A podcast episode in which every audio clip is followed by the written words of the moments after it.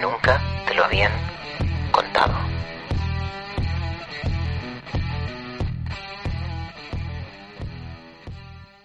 En realidad la mayoría de personas la conocen como la pedrera, que es una palabra eh, catalana que en español significa cantera, que en realidad pues es un apodo despectivo que le ponen a la casa a los vecinos de la zona porque la casa les parecía más bien como una cantera de piedra, eh, es por eso pues entonces que la empiezan a llamar un poco de esta manera. Pero esto no se va a quedar solamente en el apodo, si nosotros revisamos eh, lo que sería la prensa satírica de la época, vamos a ver que esta casa despertó muchísimas burlas en la sociedad. La presentaban como un garaje de dirigibles, como una mona de Pascua, como una pescadería e incluso como una ratonera. Esta voz que escuchábamos es la de la historiadora Carmen Izquierdo, en un reportaje para el canal Entre Espacios. En él muestra solo un poquito de lo mucho que se criticó a Gaudí tras acabar, entre comillas, su famosa padrera, la Casa Milá. Digo entre comillas porque he sabido que los Milá no dejaron que el arquitecto acabara del todo su obra, cansados de los incrementos de presupuesto. Si conocéis un poquito la historia de la Padrera, de la Casa Milá, sabréis que Gaudí no era especialmente respetuoso en sus proyectos con las ordenanzas municipales, que consideraba que eran limitaciones absurdas a la creatividad arquitectónica. Pues bien, Gaudí, saltándose algunas de estas ordenanzas, provocó que la obra entrara en una fase de ilegalidad y eso ocasionó una serie de multas que costó 100.000 pesetas de la época, de hace un siglo, al matrimonio Milá. Bueno, la idea de los Milá era em, construir su propio edificio em, de la mano de Gaudí en Paseo de Gracia, que entonces entraba en una fase expansiva y era un lugar de absoluto prestigio en la Barcelona de principios del siglo XX, y ocupar ellos la planta principal para que el resto se pudiera alquilar entre otros inquilinos. Bueno, las críticas a Gaudí y las críticas al modernismo en general pusieron en evidencia ese carácter, podríamos decir, contradictorio de la condición humana. Nos resistimos a los cambios, no sabemos apreciar la genialidad cuando la tenemos delante porque es diferente, y tal vez esa diferencia nos dé miedo.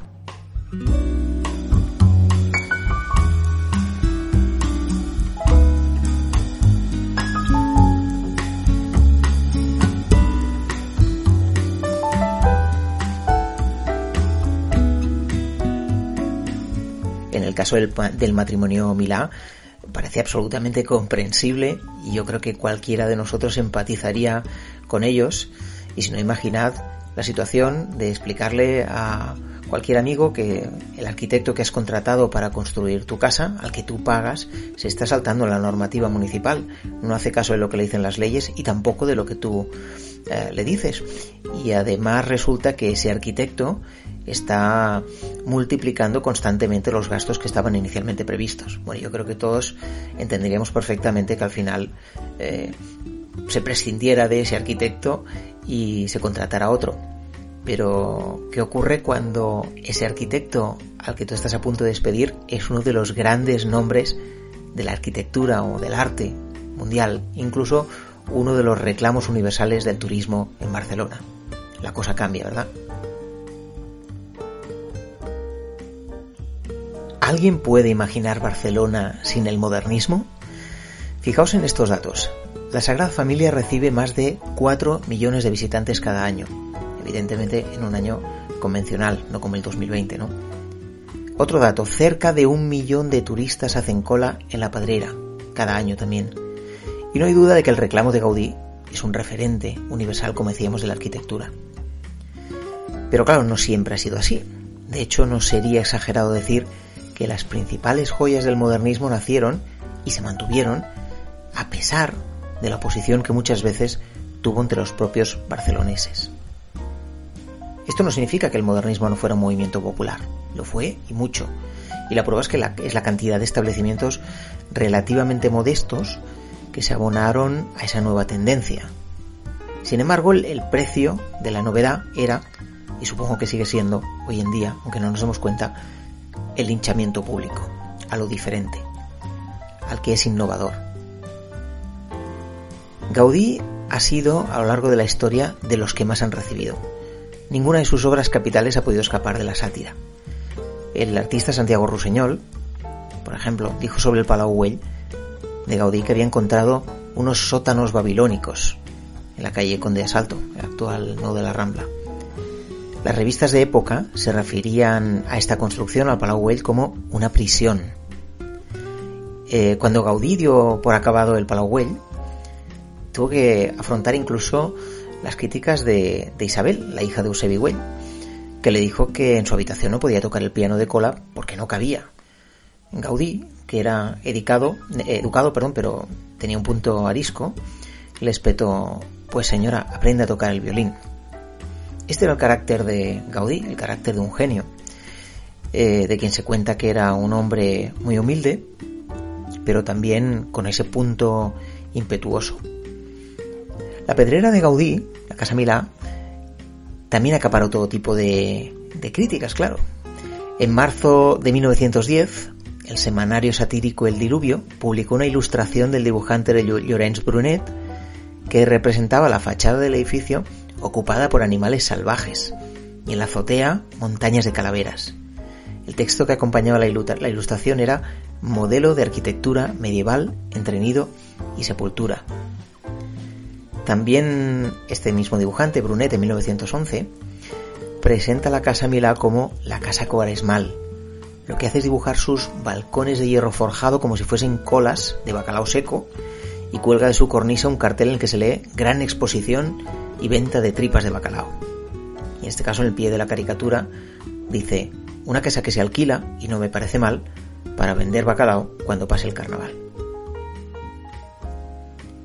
Otra ilustre publicación de la época, La Esquella de la Torracha, se mostró reticente con las formas imaginativas que Gaudí había dado al edificio. El dibujante Picarol, en este caso, imaginaba la pedrera como un garaje de dirigibles. Es una de las ilustraciones que, más éxito tuvieron, ¿no? de las más conocidas. Otra ilustre, otro ilustre dibujante, Seda, ironizaba con las formas caprichosas de la construcción y en su dibujo un niño decía a su padre, papá, yo también quiero una mona de Pascua, como esta. En el documental Modernismo, una historia de destrucción, muy aconsejable por cierto, si no habéis podido verlo nunca, la verdad es que os lo, aconsejo, pues en este documental, cronista de Barcelona, Luis Parmañé, explica que al poco de ser inaugurada la Casa Milá, los vecinos del Paseo de Gracia temieron una devaluación de sus propiedades y que incluso retiraron la palabra a los Milá. Imaginaos cómo fue la cosa, de esa padrera que todos admiramos, que siempre vemos repleta de turistas japoneses, cámara en ristre, preparados para inmortalizar lo mejorcito de la arquitectura de Barcelona. Bueno, pues entonces le retiraban la palabra a los Milá y los vecinos temían que se devaluaran sus propiedades por ese destrozo que había hecho ese loco, ese arquitecto modernista, ¿no? Bueno, y qué decir de la Sagrada Familia, un, podríamos llamarlo un catalán adoptivo, como el célebre George Orwell, que fue a Barcelona a combatir, a combatir contra el franquismo, lo contamos esto en otro podcast, se refirió a la, Sagrada, a la Sagrada Familia como un templo moderno y uno de los edificios más espantosos del mundo. Pero no se quedaba contento con esto, añadía, a diferencia de la mayoría de iglesias de Barcelona, no había sufrido daños durante la Revolución, porque la gente decía que lo habían conservado por su valor artístico. A mi criterio, añadía todo esto en palabras de George Orwell, los anarquistas demostraron tener muy mal gusto por no volarla por los aires cuando tuvieron ocasión. Esto es algo que cuenta en su libro Homenaje a Cataluña, en 1938. Yo creo que Domènech tenía una obsesión por la luz natural, lo cual es de las cosas mejores de su arquitectura.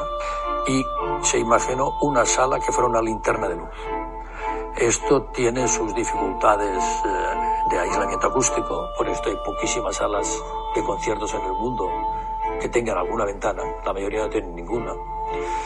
Y él eh, decide que las fachadas serán de cristal, que en el techo habrá una lámpara importantísima, que es un patio que defiende la luz natural, y esto, en el solar que tenía, es un, eh, casi un imposible. Entonces él, este otro fragmento que escuchamos nos introduce en otro de los grandes nombres del modernismo catalán, Domènech y Montaner. era concretamente la voz del arquitecto Oscar Tusquets, en un reportaje titulado Domènech y Montané, un arquitecto poliédrico, de televisión española.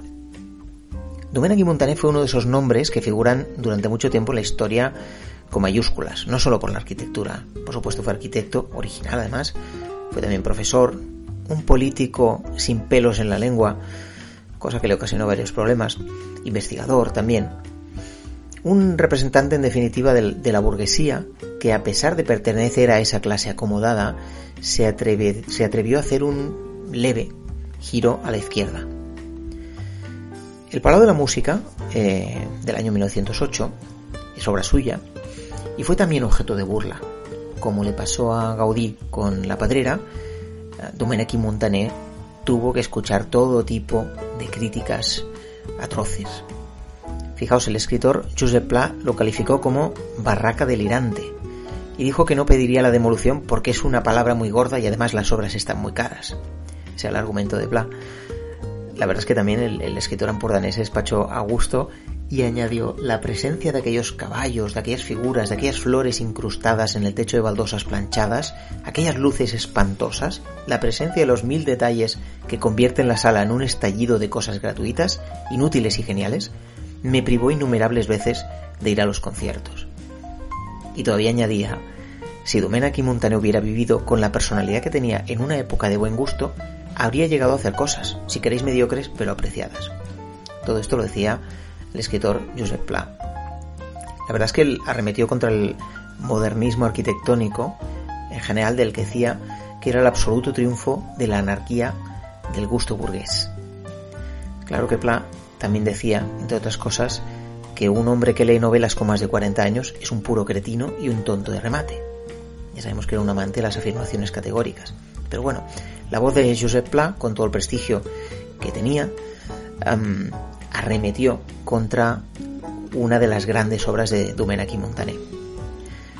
Pero el caso es que las desmesuradas descalificaciones de Pla no eran en absoluto una excepción. El poeta Carlos Rivo, por ejemplo, aseguró que el palo de la música parecía un gran huevo frito. Otro poeta, Salvador Espriu, decía que el palo de la música era de un mal gusto delirante.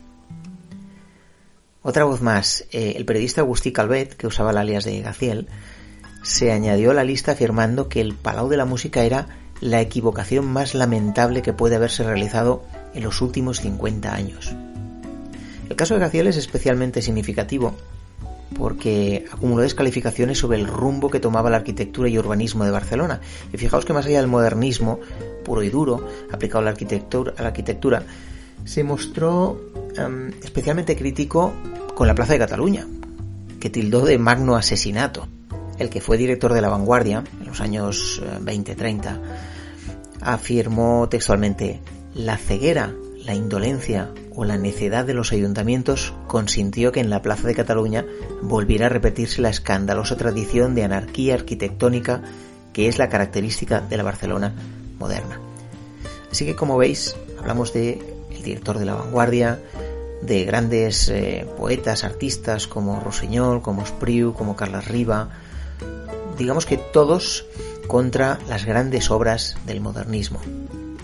Por supuesto, tenían sus argumentos, y en el caso del Palau de la Música había una serie de dificultades técnicas que Domènech y Montané afrontó de la mejor manera posible, tal vez cometiera errores técnicos, pero lo que está fuera de toda duda es que hoy en día son auténticos reclamos turísticos, han sido elogiados por su originalidad, por, por arquitectos eh, prestigiosos, y que como suele decirse normalmente, no fueron profetas en su tierra o no fueron profetas en su tiempo, podríamos decir. Ese fue el caso realmente, ¿no?